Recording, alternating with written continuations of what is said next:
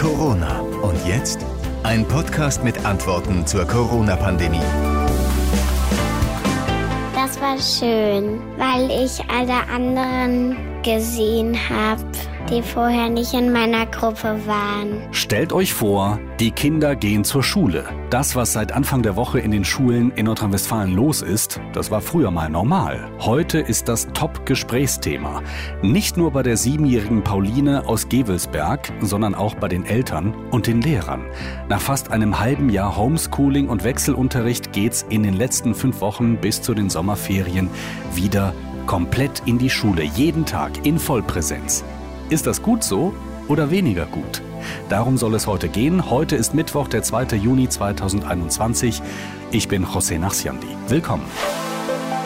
Ja, dass die ganz, ganz jungen Schülerinnen und Schüler sich freuen, das ist klar. Wir haben aber auch mit den Älteren gesprochen. Das hier sind Schüler aus einer Gesamtschule in Wuppertal. Sorge habe ich schon, dass ähm, sich hier jeder infizieren könnte. Es sind auch viele Leute hier. Es ist schon ziemlich ungewohnt, jetzt die ganze Klasse vor allen Dingen auch wieder zu sehen, aber es eigentlich macht es mir mehr Spaß, mit der ganzen Klasse zu lernen, ja. Also ich freue mich eigentlich, dass ich meine Freunde gesehen habe und dass ich wieder Unterricht habe. Es ist schön, die Freunde wieder zu sehen, die man gezwungenermaßen lange Zeit nicht gesehen hat. Aber trotzdem spielt das Gewissen noch rein, wenn man weiß, dass möglicherweise wieder hochgeht mit den Zahlen, wenn wir jetzt alle wieder zur Schule gehen. Also eigentlich finde ich das jetzt unnötig, dass jetzt wieder alle auf einen kommen sollen. Es gibt Freude auf der einen Seite, auf der anderen Seite vielleicht auch ein mulmiges Gefühl, ob es nicht doch die Inzidenzen wieder hochtreiben könnte.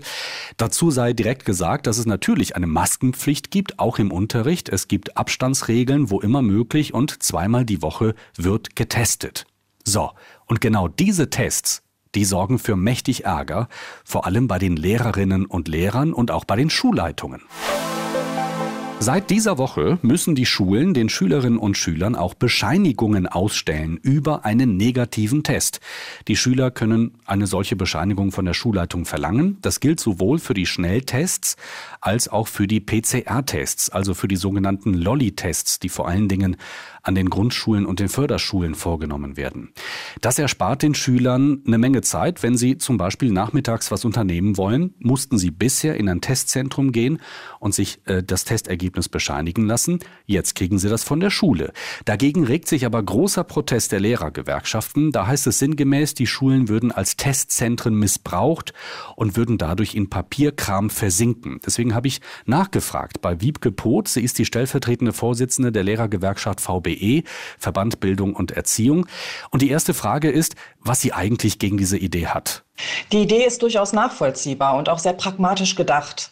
Aber auch von Seiten der Politik ist immer wieder darauf hingewiesen worden, wie wichtig der Präsenzunterricht ist. Und man muss einfach festhalten, das ist eine weitere Aufgabe für die Schulen und sie bindet sehr viel Zeit, weil sehr viel Verwaltungsaufwand damit verbunden ist. Jetzt muss man aber dazu sagen, die Schüler dürfen so eine Bescheinigung beantragen, sie müssen aber nicht und so ein Zettel ist ja schnell ausgefüllt. Wo ist das Problem? Ich denke, man muss hier auch nicht auf die einzelne Klasse schauen, sondern es ist einfach ein großer Aufwand erstmal für die gesamte Schule. Wenn man davon ausgeht, bei einer Grundschule handelt es sich vielleicht um 200 Schülerinnen und Schüler, bei einer großen Gesamtschule sind es vielleicht 1000 Schülerinnen und Schüler. Wenn jetzt jeder von denen eine Bescheinigung haben möchte, dann kann man sich vorstellen, wie viele Kopien das in der Woche sind. Auf jede dieser Kopien muss ein Schulstempel drauf.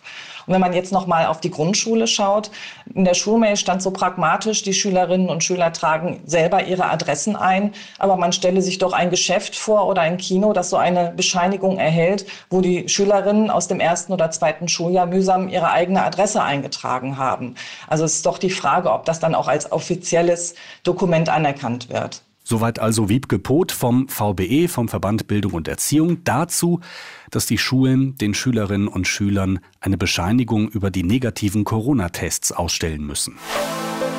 So, jetzt haben wir die Schüler gehört, wir haben die Lehrer gehört, jetzt fehlt noch die Perspektive der Eltern. Wir haben euch, liebe Eltern, über die Social-Media-Kanäle der NRW Lokalradios gefragt, was ihr als Eltern von dieser Vollpräsenz an den Schulen haltet. Und das ist ein kleiner Auszug aus dem, was uns erreicht hat. Heike Zimmermann zum Beispiel schreibt, der 16-Jährige hat sich gefreut, endlich wieder normalen Unterricht zu haben. Der 14-Jährige fand es richtig blöd. Er hat den Online-Unterricht nämlich geliebt.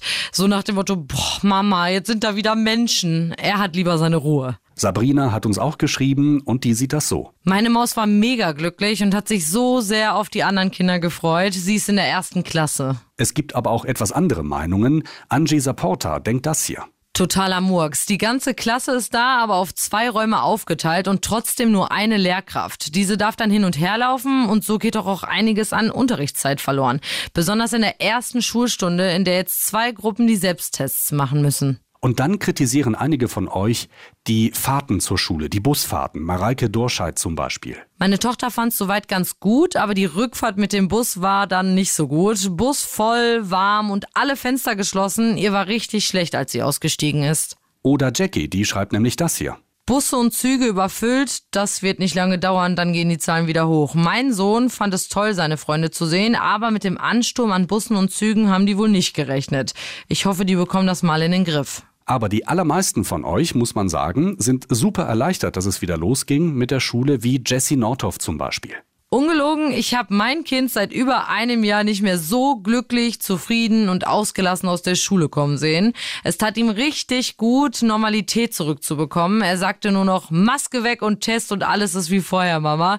Aber er weiß, dass das noch sein muss und das ist auch voll okay für ihn. Oder auch Jasmin Stamann, die hat das hier geschrieben. Mein Sohn sagte nur Scheiße, weil auf einmal wieder so viele Kinder in der Klasse waren und es doch recht laut war, aber ich durfte genießen, kein Schulstress mehr zu Hause. Soweit also die Elternmeinungen, die uns über die Social-Media-Kanäle erreicht haben. Einige Eltern haben ihre Meinung aber auch anders kundgetan, nämlich mit einer Kundgebung vor dem Düsseldorfer Landtag. Ganz klassisch. Es war eine kleine Gruppe von etwa 20 Leuten, die in dieser Woche sich da versammelt hatte in Düsseldorf vor dem Landtag, um klarzumachen, vollbesetzte Klassen ohne Abstand, Leute, das ist keine gute Idee. Mit dabei war auch äh, Sava Stomporowski, engagierte Mutter aus Bonn. Guten Tag, Frau Stomporowski. Guten Tag. Sie sind gegen die vollbesetzten Schulklassen, also gegen das, was im Moment praktisch an allen Schulen im Land abläuft bis zu den Sommerferien. Warum? Was macht Ihnen da Sorge? Ja, ganz genau. Also uns macht Sorge, dass ähm, 30 Kinder wirklich jeden Tag sechs bis acht Stunden in der Schule sind ohne Abstand zu halten. Und ähm, ja, obwohl wir auch zwar fallende Inzidenzen haben und landesweit ähm, gehen die auch in die richtige Richtung, nämlich runter. Aber hier zum Beispiel in Bonn sieht das ganz anders aus vor Ort. Und wenn man sich auch die Inzidenzen der Kinder genau anguckt, dann sind die Zahlen auch noch nicht so beruhigend, dass man sagen kann, dass die ohne Abstand einfach so normal in die Schule gehen können. Jetzt ist bei solchen Sachen ja immer die Frage, hm, ja, was für Alternativen gibt es? Ähm, Sie, äh, wenn ich das richtig verstehe, sprechen sich gegen eine Präsenzpflicht aus, also dagegen, dass die Schülerinnen und Schüler mhm. ähm, zur Schule müssen, mhm. wenn es wieder erlaubt wird, so wie jetzt. Ne? Jetzt ist ja wieder Vollpräsenz angesagt und man geht davon aus, wer zu Hause bleibt, hat einen guten Grund. Entweder er ist krank oder so, ja. Und ansonsten äh, ist das äh, eine, eine Schulverweigerung, wenn man zu Hause bleibt. Ja, Und, eigentlich ja. Also wir, ja. wir sind keine Schulverweigerer. Also ja. ich möchte da betonen, wir sind alles Eltern, also die in meinem Umfeld jetzt hier mit mir auf einer Linie liegen. Wir sind alles Eltern, die aus äh, ein klassisches Bildungsbürgertum sind, sage ich mal. Also wir haben fast alle studiert und Bildung, Ausbildung genossen und ähm, und, und, und sehen auch die Bedeutsamkeit und die Wichtigkeit von Bildung. Ja, dafür habe ich mich auch immer eingesetzt. Ich war schon immer schulpolitisch engagiert und das ist ein, ein wichtiger Punkt für uns. Das ist aber nicht die Frage, ähm, sondern ähm, es ist so, einmal haben wir gemerkt, also das ganze Schuljahr über, wie spät Politik überhaupt reagiert hat. Ähm, das eine ist, dass die Infektiosität bei Kindern ja lange eigentlich runtergespielt worden ist. Also es fing ja schon an mit der ersten Studie von Christian Drosten, dass der, ähm, ähm, dass, dass seine Erkenntnisse schon vor einem Jahr niedergemacht worden sind. Wir haben das verfolgt mit der Bildzeitung, den Disput.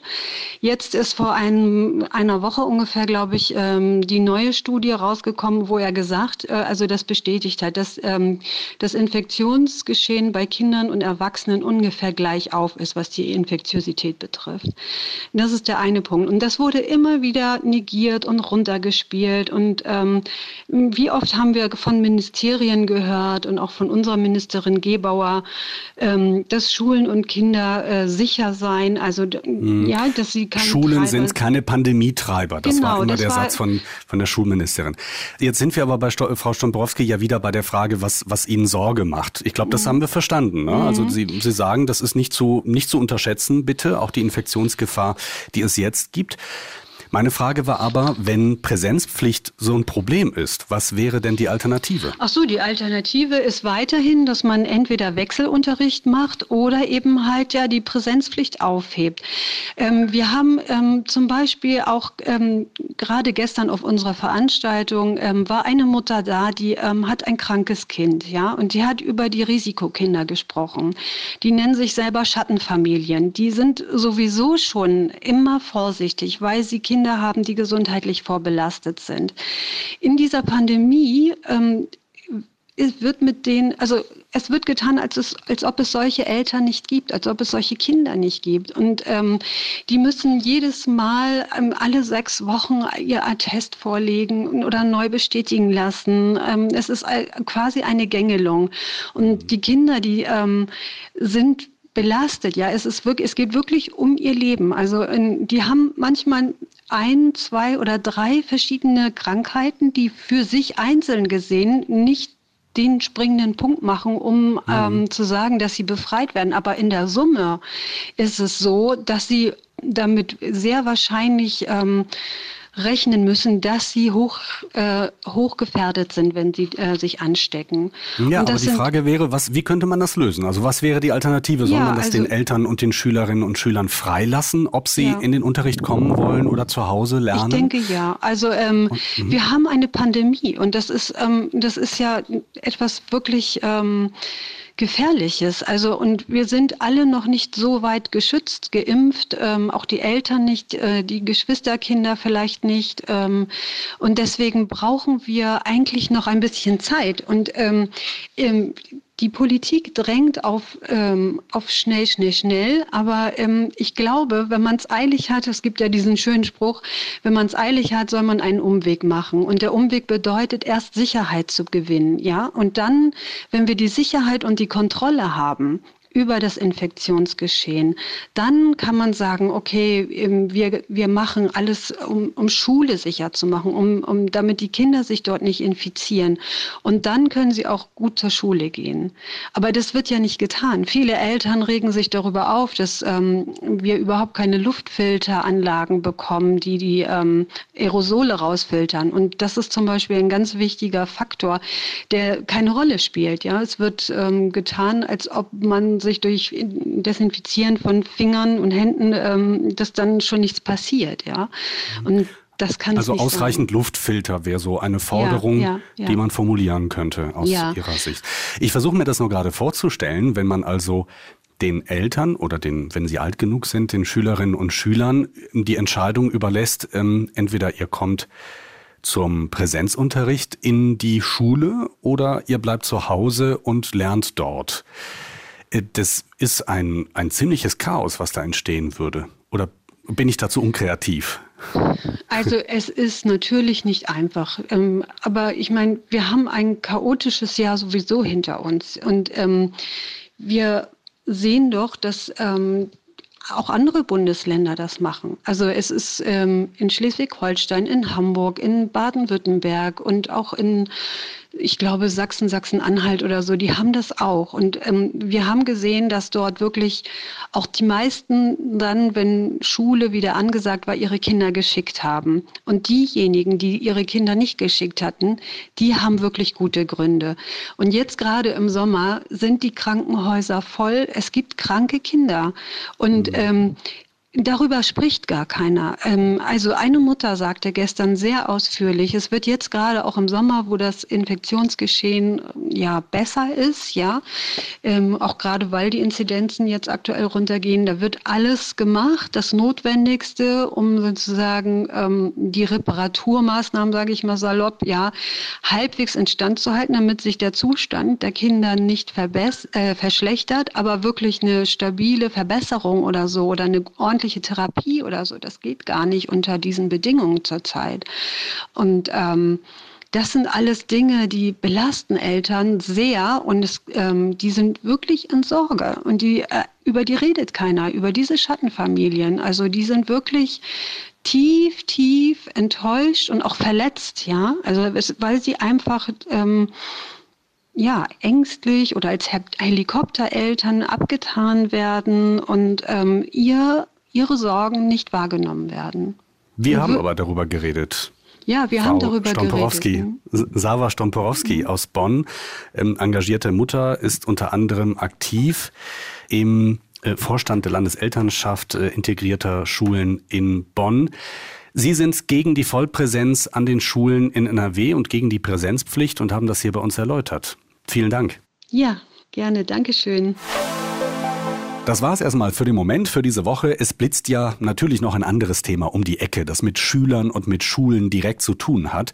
Und das ist die Frage, sollen Kinder geimpft werden, ja oder nein? Und wenn ja, in welchem Maße? Die Europäische Arzneimittelbehörde und auch die EU-Kommission haben den Impfstoff von BioNTech für Kinder ab zwölf Jahren freigegeben. Allerdings gibt es von der STIKO, die Ständige Impfkommission hier in Deutschland, keine generelle Impfempfehlung Heißt aber auch nicht, dass sie sagen, bitte nicht impfen. Sie empfehlen es nur nicht. Konkreter gesagt, die STEKO hat sich überhaupt noch gar nicht offiziell dazu geäußert. Um dieses Thema kümmern wir uns ein andermal. Das ist sehr spannend und da bleiben wir dran. Bis dahin wünsche ich euch eine gute Zeit. Ich bin José Nachsian.